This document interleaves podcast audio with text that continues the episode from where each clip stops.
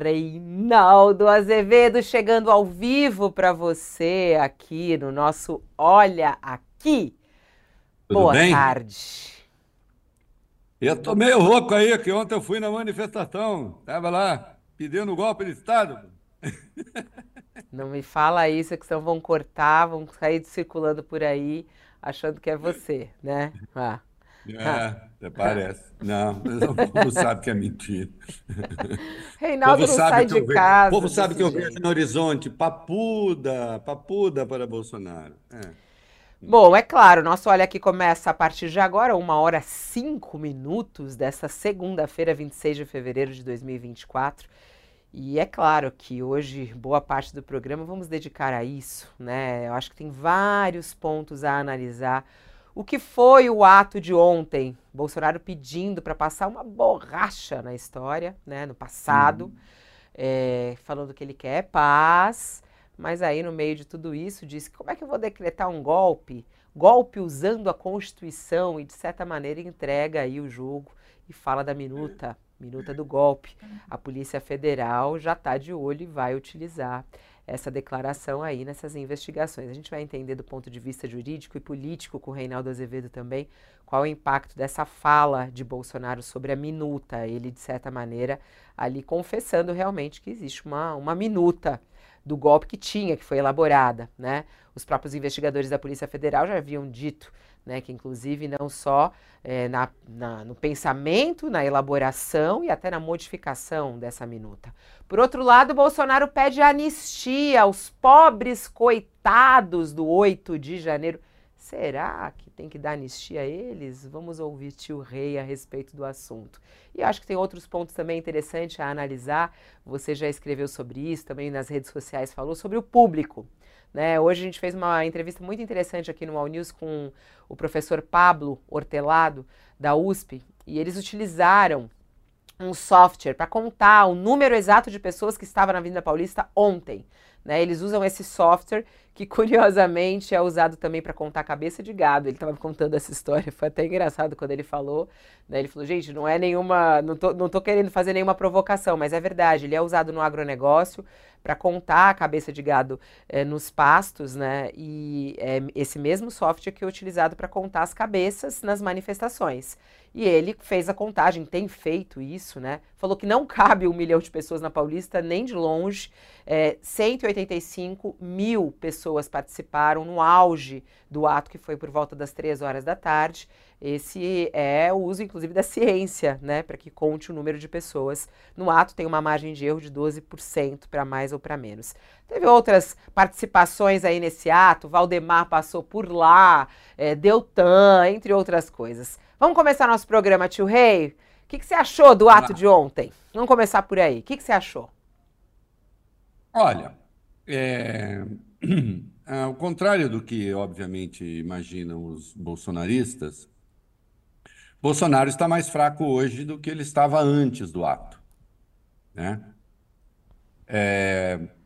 E não só pela quantidade. Veja só, esse foi um ato único, é um ato no Brasil inteiro, né? Quer dizer, esse é o ato do Brasil. Todo mundo do Brasil que queria ir foi para lá. A diferença de outras vezes, de quando o bolsonarismo estava no auge, não são vários atos em várias cidades. Você deve se lembrar, nós noticiávamos isso. É, ato a favor de Bolsonaro, contra o Congresso, contra o Supremo, em não sei quantas cidades. Lembra-se disso? Uhum. E aí você tinha um grande ato na Paulista, um grande ato em Brasília e vários atos país afora. Esse foi um ato só. Então, todo mundo vamos concentrar ali na Paulista. Bolsonaro foi explícito, né? Não é para fazer outros, é tudo ali, na Paulista. 1 milhão e 750 mil tem essa medição é, desse grupo da USP, a que você se referiu. E ainda assim, é, eu não estou desconfiando, mas, enfim, tem ali uma contagem por cabeça, né? Mas, ô, Fabiola, vamos começar assim, né? A, a continha que eu fiz hoje e que eu estou pedindo que as pessoas façam. Segundo o Guilherme Derrite, o secretário de Segurança de São Paulo, que é uma vergonha que esse sujeito faça isso, continue na Secretaria de Segurança Pública, o Tarcísio não está se dando conta que ele está introduzindo a desordem na Secretaria de Segurança Pública, de uma polícia importante, a maior polícia do Brasil, ele disse 750 mil. Ô, Fabiola, é, isso significariam nove maracanãs e meio lotados ali na Paulista. Coloca nove maracanãs e meio lotados na Paulista para ver se tinha 750 mil pessoas ali. Ou então 11 morumbis lotados. Isso para que você está nos acompanhando né, agora tenha uma noção. Se você já foi ao estádio, já viu um estádio lotado. Ou então 15 taquerões. Hum? Tem gente muito boa que também acompanha isso já faz tempo. Vê ali no máximo um Itaquerão. E não é porque corintiano fosse ali, não vai, em regra. As 49 mil, 50 mil pessoas. Mas isso, atenção, 50 mil, 185 mil a 750 mil do ponto de vista jurídico, é irrelevante. É irrelevante. 750 mil nem pensar. Isso é um absurdo. É? É, vou ficar com essa conta intermediária da USP, 185 mil, e isso já indica um declínio. Sim. Não, é muita gente. Considerando que houve o 8 de janeiro, considerando que vieram a público as evidências das articulações golpistas de Bolsonaro, é claro que é bastante gente, ainda assim. Mas muito longe daquilo que foi o auge do bolsonarismo. E aqueles que estavam ali, ou se dão conta disso, ou vão acabar se complicando, mas aí é com eles também. Quer saber? Espero que não se deem conta. Que o Tarcísio continue a errar e outros continuem a errar. Não é? É... Tem essa esse declínio evidente do bolsonarismo, e há a natureza do ato. De um lado, Bolsonaro é, dizendo agora eu sou um pacificador, quero passar borracha.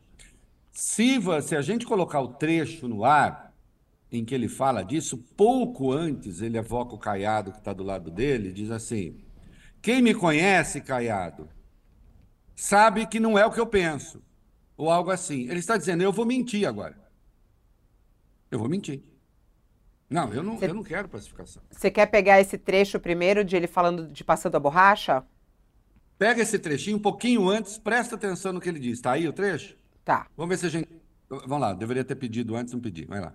Teria muito a falar. Tem gente que sabe o que eu falaria. Mas o que eu busco Caiado, é a pacificação. Pronto, é passar parar. borracha é isso, no passado. É isso aí. Ele quer. É isso aí. Tem muito a falar, teria muito a falar. Tem gente que sabe o que eu falaria. Mas o que eu busco é a pacificação. E depois ele pede borracha, ou seja, passa a borracha, que depois eu vou dizer o que eu realmente quero. A hora que passar a borracha, a hora que anistiar todo mundo, se acontecesse, não vai acontecer, mesmo que o Congresso aprove, o Supremo vai vetar. Então, assim, primeiro vocês livrem a minha cara. E aí eu vou dizer o que eu realmente penso. E aí eu vou dizer o que eu realmente acho. E aí eu vou dizer quem eu realmente sou. Ele não se contém, não adianta. Porque por mais que o discurso tenha parecido servil, é, ali ó, oh, vamos pensar na pacificação e tal, e não tenha atacado diretamente o Supremo, é evidente que não foi ele atacar, quem atacou foi o Silas Malafaia. O Silas Malafaia fez um ataque direto ao Estado de Direito. O Silas Malafaia disse de cima do caminhão que ele não reconhece a autoridade do Supremo. Porque, disse ele, Supremo é o povo. Do ponto de vista da Constituição, sempre o Supremo será o povo, porque o povo faz por intermédio dos seus representantes a Constituição. Mas isso não significa que essa Constituição está sendo feita para ser desrespeitada pelo próprio povo ou haveria aí uma contradição é, insolúvel. Um povo não faz a Constituição, então, como que a Malafaia? Faz, sim, claro. Para depois dizer que ela não vale. e a Constituição atribui um poder ao Supremo que o pastor, olha, vejam você, o pastor se comportando como um político, mas certamente é, apostando que ele terá a imunidade do líder religioso, que aliás, imunidade na lei não existe para ninguém. Uma imunidade simbólica, um líder religioso. Mas quando esse líder religioso passa a fazer política abertamente, ele passa a responder pelas escolhas políticas que ele faz. Então, Bolsonaro não ataca o Supremo. Malafaia, sim. Ah, e aí eu vi. Os jornalistas precisam também, alguns precisam ter um certo senso de ridículo.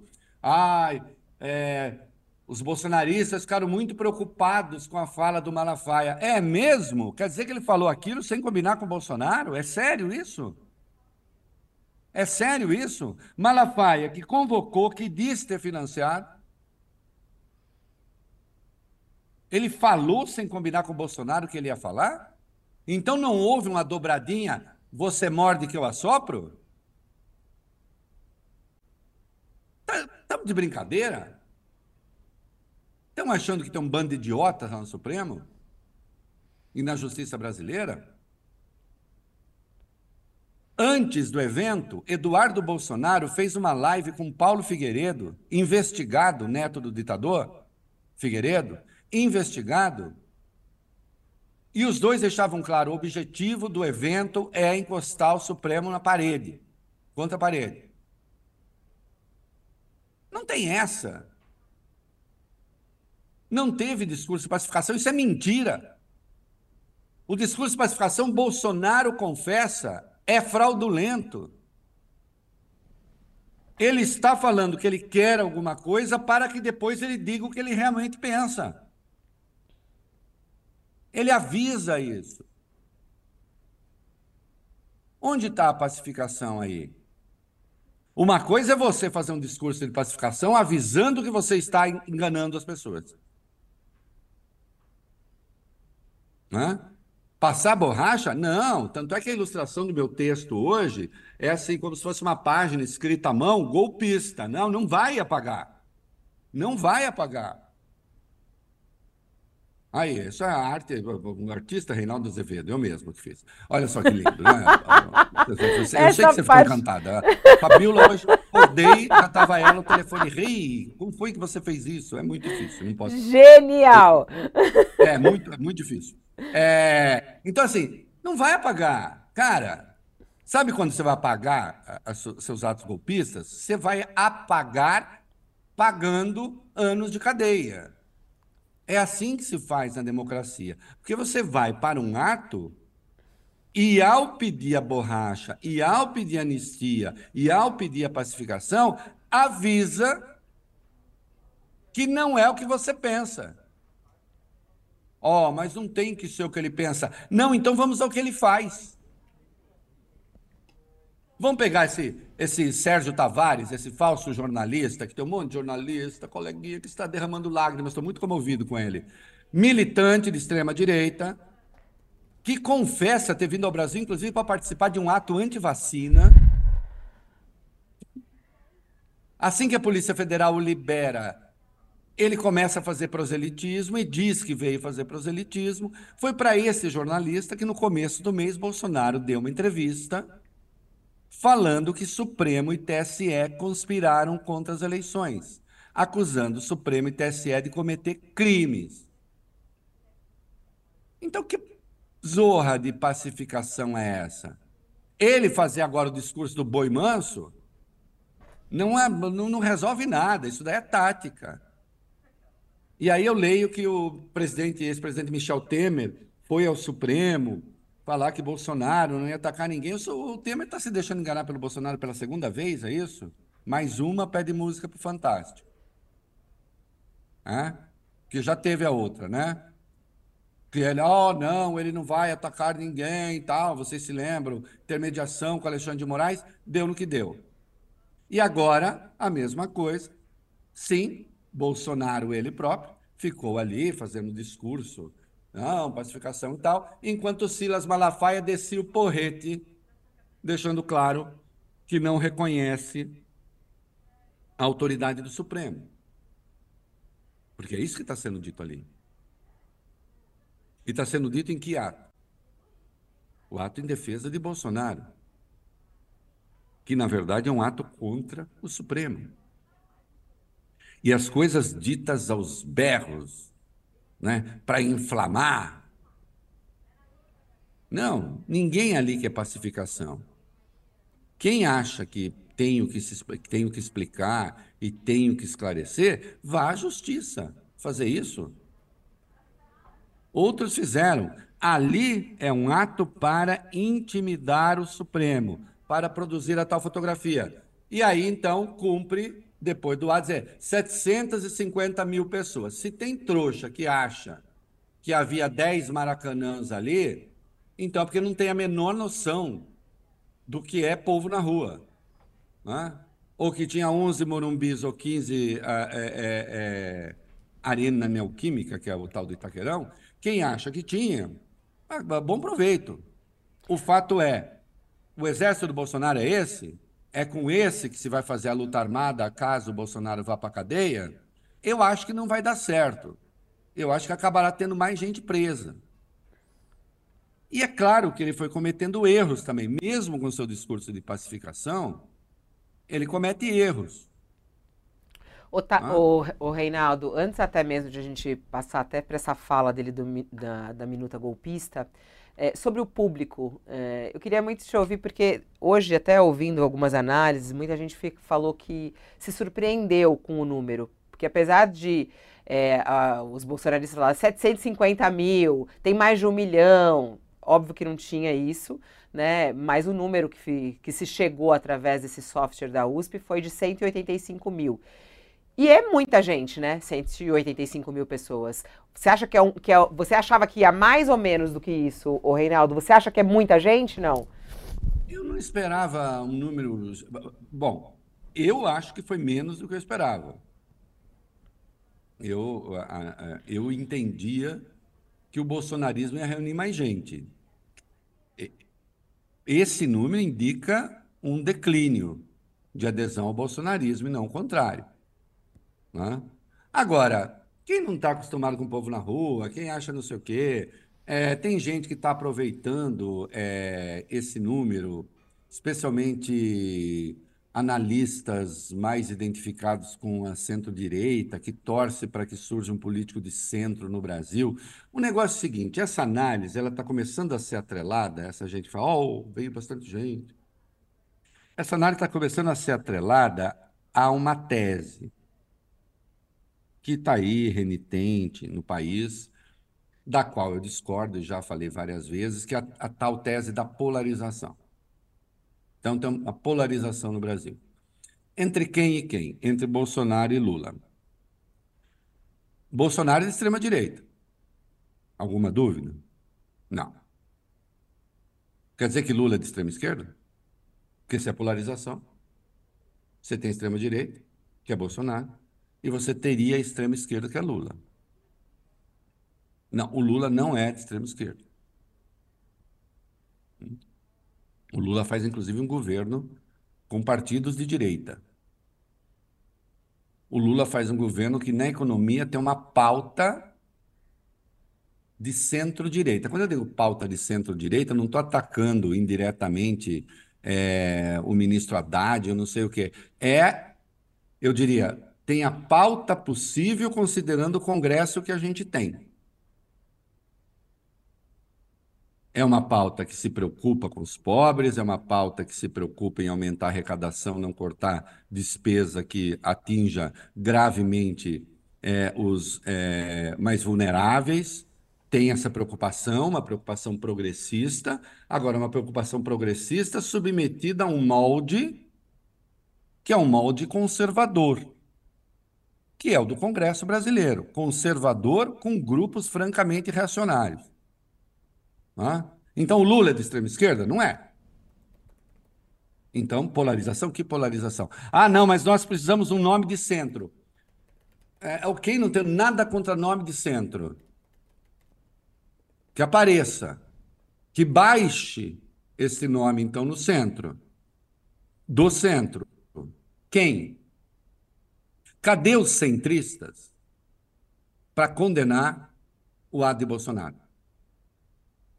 Onde eles estão? Eu não vi. Cadê os candidatos ao centro criticando o ato de Bolsonaro? Sabe quem eu vi criticando? Foi expulso do seu próprio partido? Não estou dizendo que seja uma liderança nacional que vai disputar a presidência, não é isso? O João Amoedo eu vi criticar. Inclusive pediu cadeia para o Bolsonaro. Aliás, parabéns, foi muito a bem. Tabata também, a Tabata também, nessa disputa é. Da, é. da prefeitura, a Tabata Amaral também foi nas redes e. A Tabata, a Tabata, até onde eu entendo, a menos que ela queira me corrigir, ela está no campo da esquerda, né? É que é, não? É, Tudo não, bem. Eu, eu, também vejo isso. É um centro-esquerda, ela tá fazendo, né? Ela está fazendo é. composições estranhas, mas até aí o Lula também fez composições. Mas eu entendo que ela está no campo da esquerda. Ela é do partido se do Alckmin, falar, não, né? E se ela falar, não, é mentira, não estou, eu venho aqui e digo, ó, Tabata não é de esquerda. Mas, que eu saiba, ela é do campo da esquerda. É, não é? É. É. é... Então, sendo ela do campo da esquerda. Né? Agora, cadê os centristas? Para bater duro nesse negócio. Então fica essa, essa, fica essa gente, não, porque olha, Bolsonaro, porque a tese é a seguinte: foi muita gente, sim, então é preciso que agora eu já li isso, liga, li, ainda bem que eu estava de estômago vazio ainda. É, li é, o Lula que tome cuidado, porque olha, o Brasil, veja, precisa. Que Lula tome cuidado com o quê? Seja 185 mil, seja 750 mil. Cuidado com o quê? O que, que o Lula tem a ver com as decisões do Supremo? Ah, não, mas o Lula precisa parar de radicalizar. Radicalizar o quê? Em que, que o Lula é radical? Teve lá a declaração, e nós já comentamos aqui sobre Israel, a declaração imprópria, imprópria na associação, mas não ao acusar que há um massacre em Gaza, crimes de guerra sendo cometidos, aliás, manifestações enormes em Israel que mal são noticiadas aqui no Brasil, ou, ou, ou são parcamente noticiadas. A própria população de Israel, grupos consideráveis contra. Então teve esse episódio. Agora, fora isso, Lula é um radical em quê? Um extremista em quê? Como é que é? Lula também fica provocando Bolsonaro. Provocando em quê? Ou então a tese, Lula e Bolsonaro se abraçam no minueto, porque na verdade um precisa do outro. Ora, é, eu insisto que apareça o centrista para falar. Essa era a hora de aparecer lideranças de centro, então. Dizer, olha aqui, esse ato do Bolsonaro é inaceitável é um ato para intimidar a justiça, é um ato para intimidar o Supremo. Ele está sendo investigado, ele chama povo na rua em vez de tentar se defender direito. Pede anistia para criminosos flagrados ali. Né? E o discurso dele, de resto, e, e a confissão, né? Vamos entrar nessa uma... parte, Reinaldo. Vamos entrar nessa parte da minuta. É, vamos colocar essa parte da sonora dele, a fala dele lá e e aí eu quero te ouvir. Vamos lá. O Bolsonaro falando da minuta do golpe. Oi, Diego, tá me, tá me ouvindo? Vamos colocar a sonora do Bolsonaro, a minuta do golpe. É buscar maneira de nós vivermos em paz. É não continuarmos sobressaltados. É por parte do parlamento brasileiro. Nicolas, Gaia, Zuco, Feliciano, meus colegas aqui do lado, é uma anistia para aqueles pobres coitados que estão presos em Brasília. Nós não queremos mais que seus filhos sejam órfãos de pais vivos.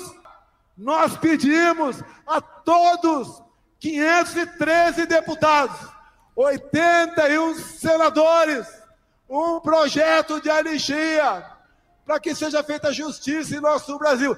E quem, porventura, depredou o patrimônio, que nós não concordamos com isso, que pague. Mas essas penas, essas penas fogem ao mínimo da razoabilidade. O que, que é golpe? Golpe é tanque na rua, é arma, é conspiração, é trazer classes políticas para o seu lado, empresariais. É isso que é golpe. Nada disso foi feito no Brasil. E fora isso, por que me, continuam me acusando de um golpe? Agora, o golpe é porque tem uma minuta de um decreto de estado de defesa. Golpe usando a Constituição?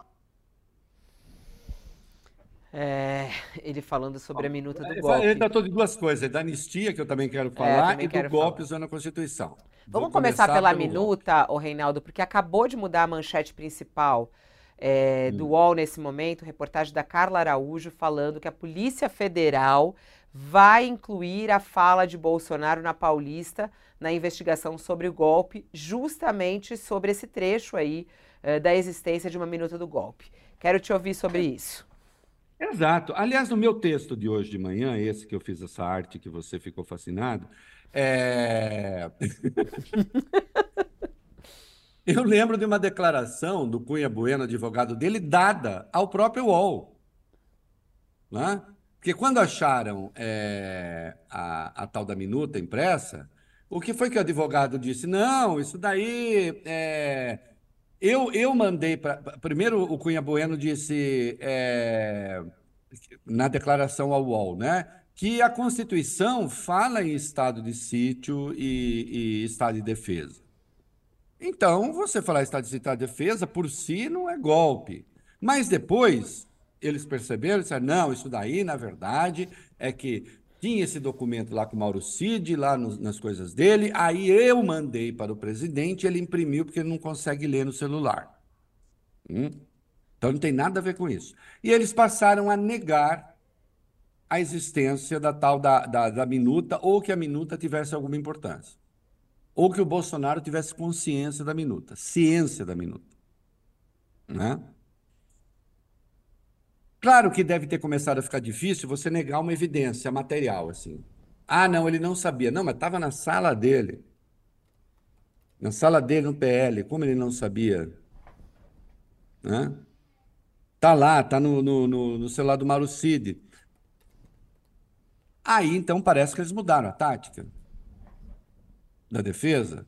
O Bolsonaro admitiu, sim, a minuta. Ele admitiu a minuta, mas ele faz o seguinte raciocínio.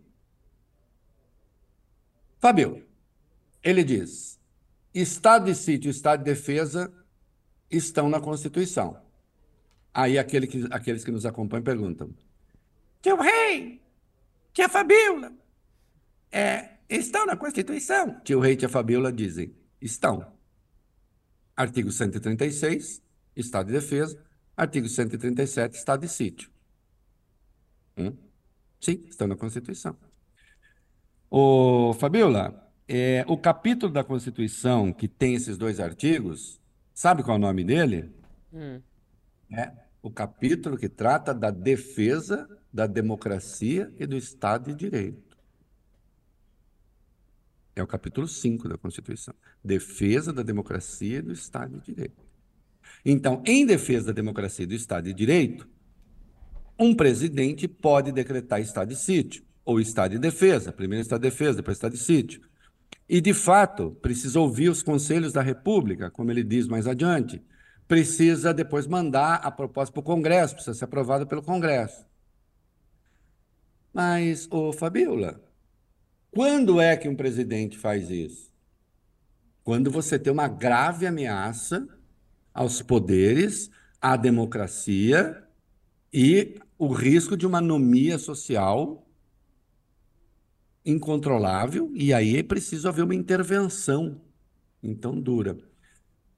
Fabiola, não existe previsão constitucional para estado de defesa e estado de sítio porque você perdeu a eleição. Isso não existe. Mas essa minuta, ela tinha outra coisinha ali. Ela tinha prisão de dois ministros do Supremo e do presidente do Senado. Aí Bolsonaro pede, não, deixa só a prisão do Xandão. Os outros não, Gilmar e o, e o Pacheco tiram. Não é? O que ele faz é confessar que sim, a minuta passou por ele, que ele conhecia a minuta, que isso foi tema de governo. Só que aí ele diz: como precisa é, é, convocar né? É, o Conselho de Defesa e o Conselho da República, e eles não foram convocados. E como precisa mandar mensagem ao Congresso e a mensagem não foi enviada, então não aconteceu nada. Ah, isso é o que o Bolsonaro gostaria.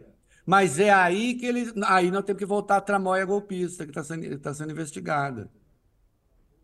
Nós não sabemos, Fabíola, nós vamos ignorar agora que nós sabemos que o alto comando do Exército resistiu ao golpe, ainda que houvesse gente simpatizante lá? Isso não aconteceu? Tanto não aconteceu que houve uma campanha de difamação dos militares do alto comando que não aderiram à tese golpista? Não é mesmo, Braga Neto? Hum? Braga Neto, segundo a investigação, participou. Então cai por terra a história de que minuta de golpe eu nunca ouvi falar. Ele foi para o palanque e deixou claro que ele conhecia sim a minuta e que na cabeça dele, se, se, se Estado de sítio e Estado de defesa, de defesa estão na Constituição, então constitucionais são. Ele só se esqueceu que o artigo 136 diz quais são as pré-condições ou os pré-requisitos para o estado de defesa e o 137 os pré-requisitos para o estado de sítio. E nós não tínhamos dadas nenhuma situação nem outra. Ele queria estado de defesa, estado de sítio, porque ele perdeu a eleição. Uma das minutas, lembre-se, a que estava na casa do Anderson Torres, era o estado de defesa no TSE, porque o estado de defesa, vocês consultem no artigo 136, ele pode ser declarado em áreas do país, áreas restritas. É que nunca ninguém pensou, Fabiola, em estado de sítio declarado num organismo do, do, do, do, Estado brasileiro, num órgão. Sempre se pensou em estado de defesa assim, sei lá, Brasília, já teve, Distrito Federal, estado de defesa num pedaço de São Paulo, uhum. porque tem uma Nunca ninguém pensou assim. Estado de defesa onde? No TSE. Ô, Reinaldo, você acha então que foi uma confissão e isso pode prejudicar ele juridicamente? Porque quando diz Mas que claro, a Polícia Federal claro vai usar Veja, isso. Prejudica isso... no seguinte sentido: não é mais sustentável, porque, embora não fosse assim tão relevante, porque você tem as outras evidências todas da conspiração golpista, né? As confissões lá da reunião do dia 5 de julho, meu Deus do céu, ele falando, tem que intervir antes, porque depois não vai adiantar. Né? Se, articulando ali com o ministro da Defesa para ver a convocação das Forças Armadas, intimidação do TSE, está tudo ali. Não precisava nem desse negócio de minuta. Mas a minuta, ela confere, digamos, uma materialidade irrespondível para a articulação golpista. E eles vinham negando. Claro que negar. Então, eu não sei se estão testando uma tese nova ou se Bolsonaro, dentro da. Porque ele tem. O Bolsonaro é dono de uma idiotia metódica. Ele diz as coisas mais absurdas, mas ele tem um. Né, elas são coerentes dentro da sua loucura ali. É, eu não sei. Ele já disse, o Bolsonaro não vive dizendo que não existe crime de é, no, quando se trata de liberdade de expressão, que portanto você pode falar qualquer coisa. O Bolsonaro não vive dizendo que não, é, fake news não é crime porque não está no Código Penal. Ah, se não está no Código Penal não é crime, então pode. É, ignorando que você tem outras leis que podem punir a pessoa que é, é, noticia um troço falso, que põe para circular um troço falso, não precisa ter o crime de fake news, embora eu acho que deva, mas não precisa. mas ele, ele tem essa tese. E aí, então, ele veio com essa tese. Golpe, é, estado de sítio, estado de defesa, estão na Constituição? Estão, então não fiz nada. né? E ele diz, por causa de uma ata. Uma ata o quê? Por algo que está na Constituição? Obviamente. Obviamente, a admissão. Né? Não tem mais como pretestar é, Oh, não, outras pessoas fizeram, eu não sabia disso, estava lá no celular do Mauro Cid, mas sabe como é o Mauro Cid, né? Ele fazia as coisas. Não, não. É mais uma evidência, evidência importante, de que ele estava no centro da conspiração. Agora, o centro da conspiração, agora a conspiração, melhor, ela não se limita. A ata, eu insisto, é um elemento. Puxa vida, nós temos a troca de mensagens temos o Mauro Cid passando informações sobre o estado do golpe para o comandante do Exército, que é uma das questões que nós estamos debatendo agora. Comandante do Exército ouviu e atuou direito no sentido de não deu tratos à bola e ele era considerado um não golpista, inclusive pelo Braga Neto e foi melhor que ele não tivesse falado nada, ou ele geraria uma crise militar, ou ele deveria ter botado a boca no trombone. Mas a troca de mensagens existe. O CID informando que a, a, a conspiração golpista estava em curso, isso existe. Isso existe, o comando do Exército sabe né? porque havia pessoas das Forças Armadas envolvidas. havia o comandante da Marinha. Então, ata não, é, é, minuta não minuta, não é o que vai desempatar o jogo. Mas é um elemento que reforça, sim, é, os próprios é integrantes da Polícia Federal falaram isso, né, Reinaldo? Que essa fala reforça, foi exatamente o termo usado, está na matéria da Carla, reforça toda a linha de investigação que a gente tem acompanhado diante até da, da, da delação do Mauro Cid, dos documentos encontrados da reunião, ela reforça toda a linha de investigação é, que está em andamento neste momento de uma tentativa de golpe de Estado né? É, então, quer dizer, ele vai se complicar com essa fala dele. Agora, vamos separar aquele outro. E aí, Fabiola, só, é. só para concluir uma coisa. Você entende porque eu falo que a situação dele está pior hoje do que estava é, antes do ato? Que assim, eu. Esses centristas todos que não querem polarização acham que foi um negócio fabuloso, que agora, ó, oh, os progressistas. Eu não acho. Acho que foi um número modesto, perto do que eles pretendiam. Eles podem falar que foi 750 mil, mas isso é coisa dos derrites da vida. Tá bom, bota 10 Maracanã lá que eu quero ver como é que fica. Vamos parar de conversa mole. Então não é essa coisa fabulosa. E tem esse troço, essa admissão. Tem essa, tem ele dizendo, insisto, ô Caiado, eu não vou falar o que eu realmente penso, hein? Tá? Eu vou pedir uma borracha aqui, que eu não vou falar o que eu realmente penso, o que eu realmente quero. Não é isso. Eu estou aqui dando um truque. E quando ele pede anistia, aliás, é outro dado do, do, do vídeo, e quando ele pede anistia, ele se vincula ao 8 de janeiro, não tem jeito. Bom, 8 de janeiro não era, na verdade, uma conspiração das esquerdas, o governo Lula é que teria sido responsável, Flávio Dino, etc. Não foi isso? Não é isso que eles vinham dizendo? Não, ele até, o, o, o próprio, o próprio Malafaia, né, no abre do discurso dele, ele voltou a falar aquilo que o responsável pelo 8 de janeiro foi o Lula, né? É, de certa maneira, o responsável isso. O Lula e o Bolsonaro pedem anistia para aqueles que o Lula, então, pelos crimes para que o Lula é responsável. Dizer, os pobres coitados, sentido, segundo o Bolsonaro, né? Os pobres coitados, né? Que ele falou. O Bo Bolsonaro Oi? chamou de pobres coitados, né? E, e só para deixar claro aqui, é, você, quando falarem para você, eu sei que nos acompanha aqui, é, presta atenção no teu rei aqui, no teu rei e na teu Fabíola. Ah, o Congresso pode anistiar todo mundo. Pode não. Mas, Reinaldo, anistia não está entre as prerrogativas do Congresso? Está. Mas o Congresso não pode se comportar como corte revisora do Judiciário. A anistia, a anistia tem um ethos, ela tem uma natureza. Assim como é prerrogativa do presidente conceder graça, artigo 84 da Constituição, prerrogativa de presidente. Desde que esse presidente não esteja apenas se comportando como corte revisora do judiciário. E eu lembro que Daniel Silveira está na cadeia, porque o Supremo anulou a graça dele.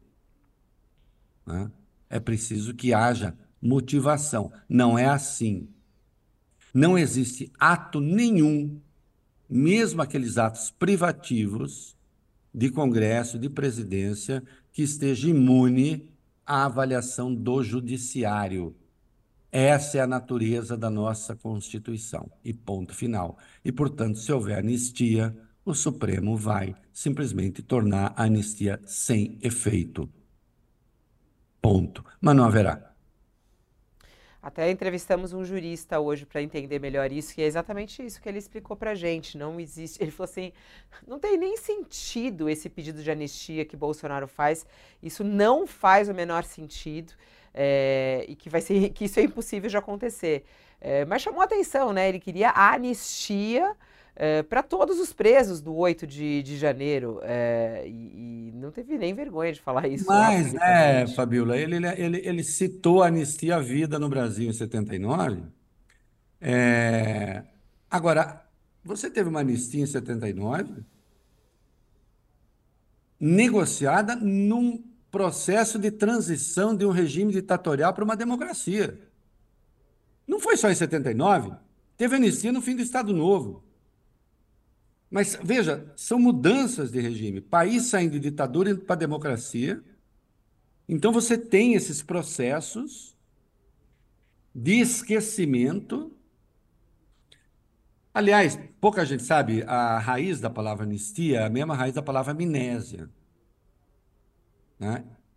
Originalmente, anistia se escreve amnistia, né? Aliás, em inglês, conserva. É, é a mesma raiz de amnésia. Anistia é esquecimento para efeitos jurídicos. Quando é que você esquece uma coisa para efeitos jurídicos? Você pode não esquecer para a história. Você vai lá, você conta a história e tal. Mas quando é que você esquece para efeitos jurídicos? Você esquece para efeitos jurídicos quando, de fato, esse processo passa a ser importante para você passar para um novo padrão, para um novo, uma nova fase do país. Hum? Houve anistia de alguns crimes, não, mas de outros sim. Houve anistia, por exemplo, na África do Sul, no fim do apartheid. Nós temos que fazer uma nova África nascer. Nós temos que fazer uma democracia nascer no Brasil. Nós temos que fazer saída de 45 do Estado Novo, saída do, do, do, da ditadura de 64. É, já começa em 79. Veja que vai demorar, né? Porque a primeira eleição direta nós vamos ter 10 anos depois. Foi realmente lento e gradual o troço. Mas você tem é, um, um, processo. Pouca gente se lembra também. É, é, essas, essas coisas são fascinantes, eu adoro. O... Atenção, a lei que aprovou a Constituinte no Brasil, o texto que aprova a Constituinte no Brasil, a Constituinte de 88, tem como pressuposto a anistia. Sabia? Tem como pressuposto a anistia. Por isso inclusive, revisão de anistia, como alguns, algumas pessoas de esquerda querem, é muito complicado. Porque a Constituinte no Brasil foi instaurada tendo a anistia como pressuposto. Veja, é um processo profundo de entendimento do país. E não isso que ele está querendo. Que fosse assim, o Congresso é que decidiria quem fica preso e quem fica solto no Brasil. Você já imaginou as maiorias de turno do Congresso soltando quem eles bem entendessem? Simplesmente o judiciário como poder desapareceria. Essa é uma coisa estúpida que não vai acontecer também. Ponto final. Né? Não só não vai acontecer, como Bolsonaro vai para a cadeia e não será anistiado. Ó, tem tanta pergunta chegando e que tem a ver com tudo que a gente está falando. Vamos soltar a vinheta das perguntas e a gente vai destrinchando aí as análises dessa manifestação através das perguntas da nossa audiência? Vamos lá. Vamos lá.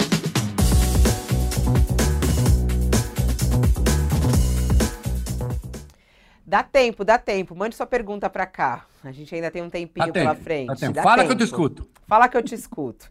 Tem tanta coisa interessante aqui, ó. É, o Leonardo Melo quer saber do Silas Malafaia. Tio Rei, e Malafaia, hein? Quando que ele vai entrar na lista dos investigados? Não é a primeira vez que ele afronta o Supremo e outras instâncias. Importante lembrar que durante o discurso ele falou: Eu não tenho medo de ser preso, vou ter orgulho de ser preso, disse ele, né? É, eu acho que está na hora de a gente até aumentar, o Brasil aumentar o orgulho dele, de qualquer modo. Mas, é, veja só, você não pode prender alguém porque essa pessoa diz que, ah, não tenho medo, não sei o quê e tal. Agora, o...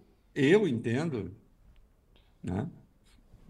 Aí é com a Procuradoria-Geral da República, que alguém que organiza um ato contra o Supremo, e ele deixou claro que era contra o Supremo, que diz financiar esse ato, que vai à praça pública dizer Supremo é o povo, e quando diz que Supremo é o povo, não é que ele está fazendo uma leitura da Constituição. Ele está dizendo Supremo é o povo no sentido de que decisões tomadas pelo Supremo né, é, precisam ser contestadas, estão erradas, e sugeriu que o Supremo é, pertence a uma espécie ali de conspiração. Eu acho que ele tem que. É, é preciso que ele passe a responder por isso. Né? E se houver alguma maneira, e se ficar evidente que, de algum modo, tem dinheiro é, que mistura dinheiro de igreja com dinheiro de mobilização, com dinheiro de manifestação, alguma forma de financiamento irregular, pode se complicar. Agora, é, a ninguém é dado incitar a população contra um dos poderes da República. A ninguém. Né? É, existe o artigo 359-L do Código Penal. Né? A depender, porque o, o, o Malafaia ele beira ali o incitamento, né? que é você quer impedir um poder de exercer o seu papel sob ameaça, por exemplo. É preciso que ele pense bem no que ele está fazendo, mas isso é com ele. Sim, acho que ele está cada vez mais se tornando uma figura de interesse do Ministério Público e da Justiça Brasileira. Né?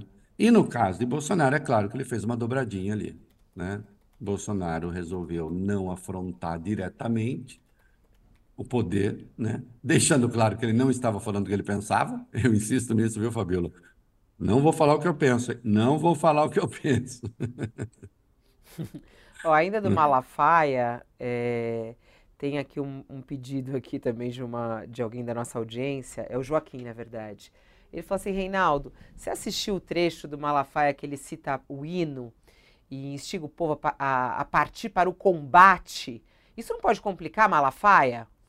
Pode, pode. Ele vai falar, ele pode dizer, não, mas isso só estava sendo simbólico. Mas nada ali na fala dele é simbólica, é uma fala de combate. É uma fala de combate. É uma fala de luta política. Tanto é que ele diz: posso ser preso. Mas tem um outro momento da fala dele que eu acho maravilhosa também. A extrema-direita, ela tem suas graças, né? O Bolsonaro não percebe que também o povo quer um pouco. Se ele não tomar cuidado, ele vira boi de piranha da extrema-direita. Você viu o momento em que o, Bolso... o, o Malafaia diz que ele falou para o Bolsonaro que o Bolsonaro podia ser preso? Sim. E que ser preso para ele era uma coisa glória, que o fort... uma gloriosa que o fortificaria? Você chegou a ver sim, esse trecho? Sim, sim.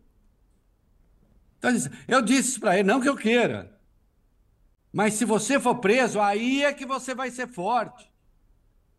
Não. Se você for preso, ele está dizendo, aí é que nós seremos fortes, porque nós teremos você como mártir também. Né? Ah, Reinaldo, entendi o que você quer dizer. Você quer dizer, então, que não é para prender Bolsonaro, porque senão ele vira um mártir? Não, eu não disse isso, é para prender sim. Uma vez condenado, com trânsito julgado, é prender. ou se cometer crime antes. Eu acho que na entrevista que ele concedeu ao português lá, ao falso jornalista, ao youtuber, no começo do mês ele já cometeu crime. Já ali merecia cana. Mas acho que deram uma amaciada. Mas sim, não, eu acho que tem que prender. Ah, vai virar Marta, tá bom. Vamos, vamos ter que lidar com isso. Né? Porque agora, se a gente não for prender bandido, porque ele vira Marte, nós estamos ferrados. Né? Aí então a gente não prende Marcola, porque senão fortalece o PCC. Temos que soltar Marcola para enfraquecer, enfraquecer o PCC, Fernandinho Beramar para enfraquecer o Comando Vermelho. Não é isso? Não, né? Então não. Ô, Reinaldo, até tem a, a, Mara lembra aqui, né, que na fala do, do Malafaia, quando ele fala que ah, é uma engenharia do mal só para te prender, é, não é vergonha nenhuma ser preso. Aí ele fala, vergonha é fugir. Aí o pessoal tá brincando aqui, que parece que foi um recado pro Bolsonaro, é, que ele falou para ele, vergonha não é ser preso, vergonha é fugir. Aí o pessoal. É, mas aí eu, é, eu fugir, aí ele faz é, é, o fugir no sentido de fugir da luta, né? É claro, o pessoal entendeu, mas o que o pessoal ah, tá tirando é. sarro. Mas aí mas fica, fica engraçado, fica, né? Agora, o que eu acho interessante é isso. Será que o entorno do Bolsonaro, incluindo familiares, não está torcendo para ele ser preso mesmo? Hum? Agora, Bolsonaro é do tipo que aguenta 580 dias na cadeia, como Lula ficou. E olha que lá condenado sem prova, hein? O, o Reinaldo, tem pergunta que chega aqui do Ricardo no super chat. Ele querendo saber, que você citou aqui, é, das lideranças do centro. Aí ele falou assim, tio Rei, quais são essas lideranças do centro hoje que elas estão aptas a emergir na hipotética polarização é, entre Lula e Bolsonaro? Olha, querido, eu não queria ficar nomeando gente do centro. É, não sei. Senão fica parecendo que eu estou querendo nomear gente do centro, né? Mas sei lá, é, Eduardo Leite é uma, o nome do centro. Quem? Ah, os colunistas de, de, que falam em centro que devem saber, né? Eles devem ter recebido essa mensagem do mundo espiritual, eu sei. Porque quando eles falam é, Ó, oh, o centro, ó, oh, o centro. E me, corre Eduardo Leite. O Eduardo Leite Quem? escreveu, até fui ver agora aqui, ó. Você falou do Eduardo Leite. E ele, ele, é, ele, escreveu: a radicalização dos extremos, seja por falas absurdas e comparações inadmissíveis do atual presidente, ou por manifestações descabidas, como a do ex-presidente na Avenida Paulista, deixa o Brasil paralisado e dividido. Enquanto isso, a imensa maioria do povo que só quer a sua vida e o seu país melhorem, fica sem esperança e sem futuro, exprimido numa briga que não é sua. Quem quer paz e união de verdade, cuida é, para que suas palavras e seus atos não estimulem a guerra e o conflito. Mas tá é aí, isso. Uma manifestação é. completamente equivocada. Está misturando o que? A declaração do Lula sobre Israel com a manifestação contra o Supremo, é isso? Vai, é, é, tá aí um negócio nem nem enquanto o povo fica refém de uma luta que não é sua. Tá bom, Eduardo, então apareça e diga qual é, faça você a luta verdadeira do povo. Vai. Tá aí, é um exemplo. É exemplo. Olha, eu nem sabia que ele tinha feito isso. Agora que eu sei, é isso. Era isso que eu falava. Hã? Ah, nem, a velha, o velho fantasma nem nem. Esses que se dizem de centro no Brasil, esses que se dizem liberais no Brasil, são incapazes de lutar contra a extrema-direita. São incapazes de lutar contra a extrema-direita. E só consegue bater na extrema-direita se baterem no Lula também. O que, aliás, é, também virou veso de alguns comentaristas, assim, tem que bater nos dois porque parece que você está certo. Cuidado, às vezes você bater nos dois quer dizer que você está errado nos dois casos. Ninguém. Essa história de que se eu bato num, bato no outro, quer dizer que eu estou certo, não quer dizer. Quer dizer que você pode estar duplamente errado, inclusive. Hã? Sei lá. Vai que na Alemanha nazista você estivesse batendo nos judeus e, no, e nos nazistas. Pensou que coisa feia? Hein? Esse negócio, se bater dos dois lados. Se ba... Hein, Fabio? Se bater nos dois lados é prova de que você está certo. Na Alemanha nazista estava batendo tanto nos judeus como nos hitleristas. Que coisa feia, não? Hum. Mais perguntas, mais perguntas da nossa audiência. A gente adora as perguntas que chegam aqui. Mara Dutra. Tio Rei, o Valdemar e o inelegível não podiam ter contato, pois ambos são investigados. E lá estavam ontem na Paulista. Como é que fica essa situação? É, em tese, eles não tiveram contato porque eles não falaram ao mesmo tempo, juntos, no palanque. Estavam então, em trio elétricos tese... diferentes, né, tio Rei? O, o, o Valdemar não estava no trio elétrico do Bolsonaro, estava no outro. Estava em outro. Onde estava então, a Carla assim, Zambelli também, não tiveram. Agora, é claro que tiveram, né? Claro que tiveram. É... E também isso é muito difícil. Veja, a justiça toma essas decisões no sentido de, olha, é... eu vou pedir que vocês não tenham contato. Presta atenção aqui. Isso também. O negócio dos advogados, que a UAB fez o escarcel danado, né? É, como se fosse a primeira vez que tem acontecido, não, não foi a primeira vez. Se você fala, os advogados não podem entrar em contato, advogado não pode servir de pombo correio entre os investigados. Foi isso que Alexandre decidiu. Quem é que impede um, um advogado de ligar para o outro? Não estão grampeados. O único que grampeou advogado foi, foi a turma da Lava Jato. Né? Grampearam os advogados do Lula. Né? A ideia é, vocês não podem entrar em contato. Tem como verificar isso previamente? Não. Mas, se no curso da apuração ficar evidente que houve um conluio de versões e que os investigados ou os advogados participaram disso, é claro que essas pessoas podem arcar também é, com a responsabilidade. É só isso que quer dizer. Alguém acha mesmo que o Valdemar e o Bolsonaro não se falam por intermédio das pessoas? Sim, se falam. Né? Cria um e-mail falso lá, aparece alguém que é amigo daquele, fala. Um amigo do Valdemar vai falar com o Bolsonaro e depois falar com o Valdemar. Você acha que tem pombo correio aí?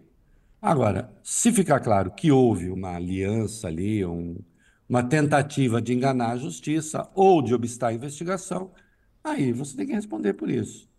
Né? Agora, é claro que o Valdemari também é um sinal de que ah, nós respeitamos o judiciário, só que não, né? Que esse ato que o Bolsonaro disse ter sido respeitoso ao judiciário, né? esse ato que o Temer foi lá no Supremo para dizer, ó, oh, ele vai respeitar o judiciário, foi o contrário, né? Porque se respeitasse o judiciário, o Valdemar não estava lá também. Né? Ó, aliás, a Flávia. É, um ato, é um ato de confronto. Tem tanta pergunta legal aqui, muitos comentários né, no nosso chat. A Flávia a Cristina falou assim: o Carluxo não estava lá, nem o Eduardo Bolsonaro. É, não vi essa imagem, eles não, não falaram. Não sei se você eles sabe se eles estavam lá ou o tio Rei viu. Eu não sei, eu, eu, eu não sei, não vi nenhuma notícia de que estivesse, mas o Eduardo, insisto, fez a live com o Paulo Figueiredo antes. Antes do evento que é um investigado, deixando claro que é um ato contra o Supremo. Não é? Então, obviamente, né? o Eduardo, se não me engano, ele está em algum evento internacional aí da, da, da extrema-direita. Acho que é por isso que ele não estava. Ó, pergunta da Maria das Dores da Silva. Tio Rei, onde vende a borracha que apaga crime? é na Papuda. Você, é, é, é na Papuda. Vende. Você vai ficando lá e vai pagando o crime. Você não apaga, você paga o crime. Entendeu? Papuda, um dia, outro, outro, outro, outro. Ou outro presídio de sua preferência. Ah? Ó, mais, mais perguntas aqui. Tem uma legal também da Lucilene. Ela fala assim: tio Rei, Explica aí que para fazer um golpe não precisa de tanque e soldado. É, porque é exatamente isso, né? Porque ali tanto o Malafaia quanto o Bolsonaro falaram, como assim? Golpe, golpe sem tanque. Ele toda hora fica repetindo isso, né? Se não fosse, se não fosse safadeza do argumento, eu diria que é burríssimo, mas não é. é...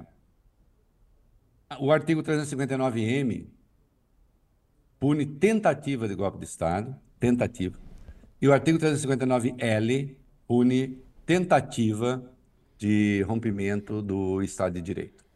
Né? São as tentativas. Os atos preparatórios, a organização, etc. Até porque, estrito senso, já dissemos isso, Alexandre, eu escrevi isso, Alexandre já disse isso no Supremo, é, um golpe de Estado, se dado mesmo, não vai ser punido, né? Aí quem vai ser punido é o tio Rei, né? A tia Fabíola. Não me coloca né? nessa não, hein? É. Ó, o se der golpe já... de Estado, os democratas são punidos. Ou não é isso? O jornalismo é punido se der golpe de Estado. Sim. A democracia Sim. é punida. O, a gente falou sobre o Eduardo ah, Bolsonaro, o Diego, ah, o Diego trouxe não informação aqui. Oi? Agora, de qualquer modo, deixa só mais um pouquinho. Será que não tinha tanque? Não tinha tanque potencial escondido? Quando você tem. Presta atenção nisso aqui. Quando você tem golpistas no QG do Exército, e aqueles golpistas ficam ali, e ninguém tira dali, e o próprio Exército não tira. E se a polícia quiser entrar para tirar, não pode. Quem é que está garantindo aquela gente ali? Eu respondo: os tanques. Como não teve tanque? Teve tanque também.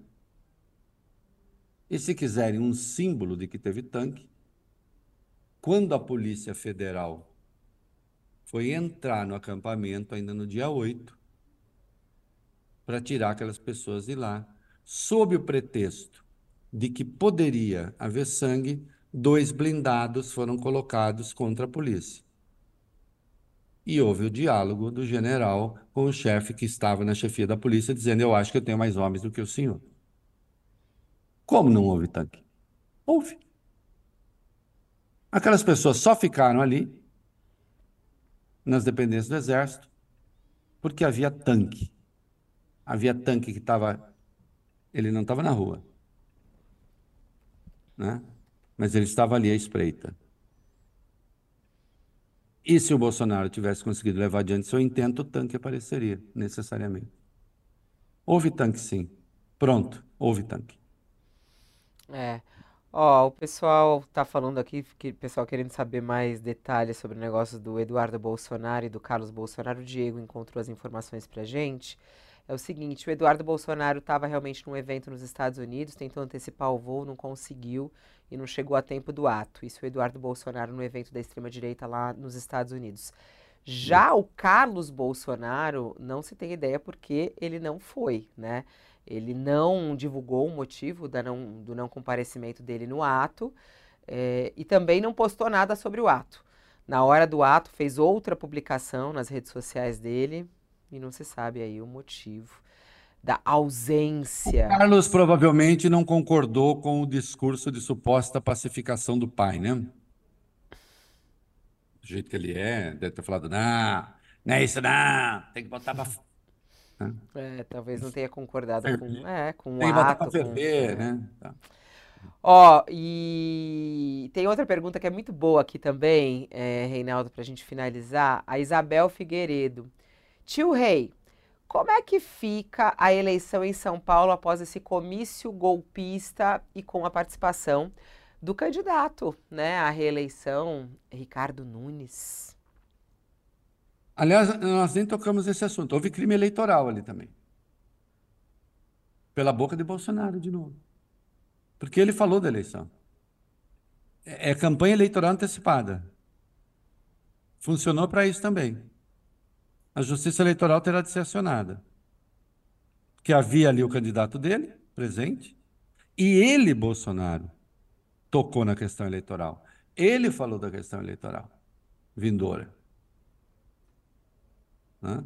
convocando as pessoas para ela. Certamente haverá denúncia à Justiça Eleitoral. Hum? Vamos ver. Que foi também campanha eleitoral antecipada, foi. Tem a menor dúvida. De quem? Do PL. Né? Valdemar estava ali, tal, o presidente do PL, e ele, ex-presidente, e ele próprio falou de eleição. Né? Então, sim, é complicado. A ajuda, prejudica, melhora a situação do, do, do prefeito, nem cheira nem fede. Quem era Bolsonaro, os que estavam ali, que são militantes da causa ou simpatizantes entusiasmados, evidentemente já iam votar. Iam votar em quem? No Boulos? Não, né? Na Tabata? Não. Vota em quem? Vota no prefeito. Que está no incumbente, como se diz, né? Vota no Ricardo Nunes. Então não tira, não, não ganha, não dá voto. Não dá voto. Pode esquecer. Né? Tira? Também não. É um ato da bolha. Né? É um ato da bolha. E tem muita gente ali de fora também que não vota em São Paulo. Sardinha quer saber. Tio Rei, senadores, deputados, governadores que foram no ato, eles não têm que pagar é, a conta para irem nesse ato? Hoje tem uma reportagem aqui no UOL que está entre as mais lidas, inclusive, que é o caso aqui é, do senador, né? Que é, gastou 32 mil reais a mais para remarcar o seu voo, para poder vir ao ato. Estamos falando do senador Jorge Seife, do PL de Santa Catarina e que teve que fazer é, o, a remarcação. O quinto filho macho do Bolsonaro, né? Como ele se intitula. É, obviamente, você está aí diante de um uso indevido de recurso público. Claro, claro. Isso enseja, ensejaria é, uma denúncia para o Conselho de Ética, não vai acontecer nada. Não vai acontecer nada. Né? É, então, Aí a questão é de natureza política. Né? É preciso que essas coisas sejam conhecidas, é preciso que os eleitores saibam como seu dinheiro está sendo usado, né? porque essa gente é quem é. Esses e outros. Ou você acha que Jorginho Melo veio de Santa Catarina com o próprio dinheiro, é, Caiado veio de Goiás com o próprio dinheiro? É, não, né? As pessoas vieram com dinheiro público, claro. Aqui congelou. Você está me ouvindo aí? Tô te ouvindo. Você congelou até que Acho bonitinho, que assim, tá aqui. com né, uma carinha meio de indignado. Alô. Alô. Mas a gente está te ouvindo, teu, o teu áudio está vindo bem, ô, tio Rei. Só conclui então aí sobre essa questão dos políticos virem participar e a gente bancar nessa viagem. Agora caiu. Caiu? Caiu. Mas a gente já estava encerrando mesmo. Agora fiquei eu aqui. A gente já estava encerrando mesmo aqui o Pronto. comentário. Do... Voltou! Voltou, Voltou para dar tchau. Dá tchau, então, tio Rei. A gente está te ouvindo. Tchau. Tchau, queridos. Tá, tá me ouvindo? Agora eu estou te vendo. Só concluir essa, acho boa. Porque, por exemplo, Pronto. o uso do dinheiro público para um ato como esse. Sim, não houve uso descarado de dinheiro público. É, eles, o, o Malafaia está dizendo, eu paguei tudo, tal. É, só o sistema de segurança que teve de usar na São Paulo é gasto de dinheiro público. É claro que isso tem recurso público, não tem como não ter.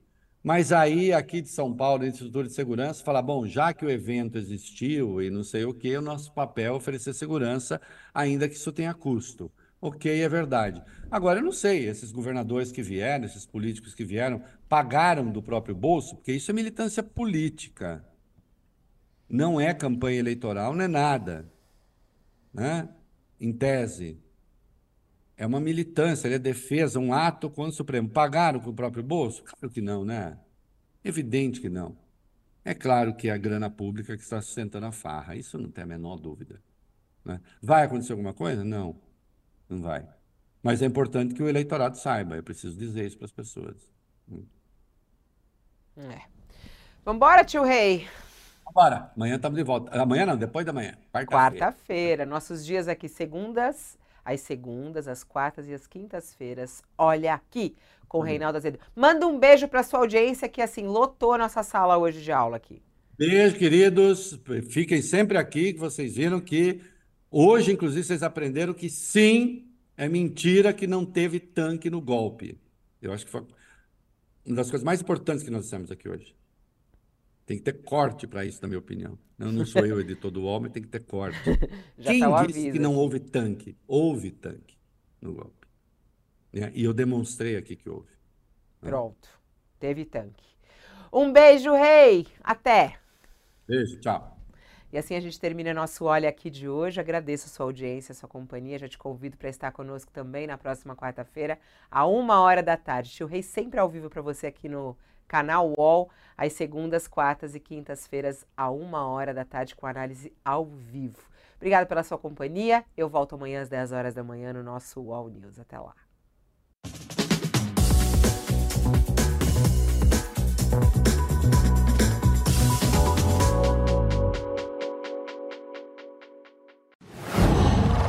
Qual?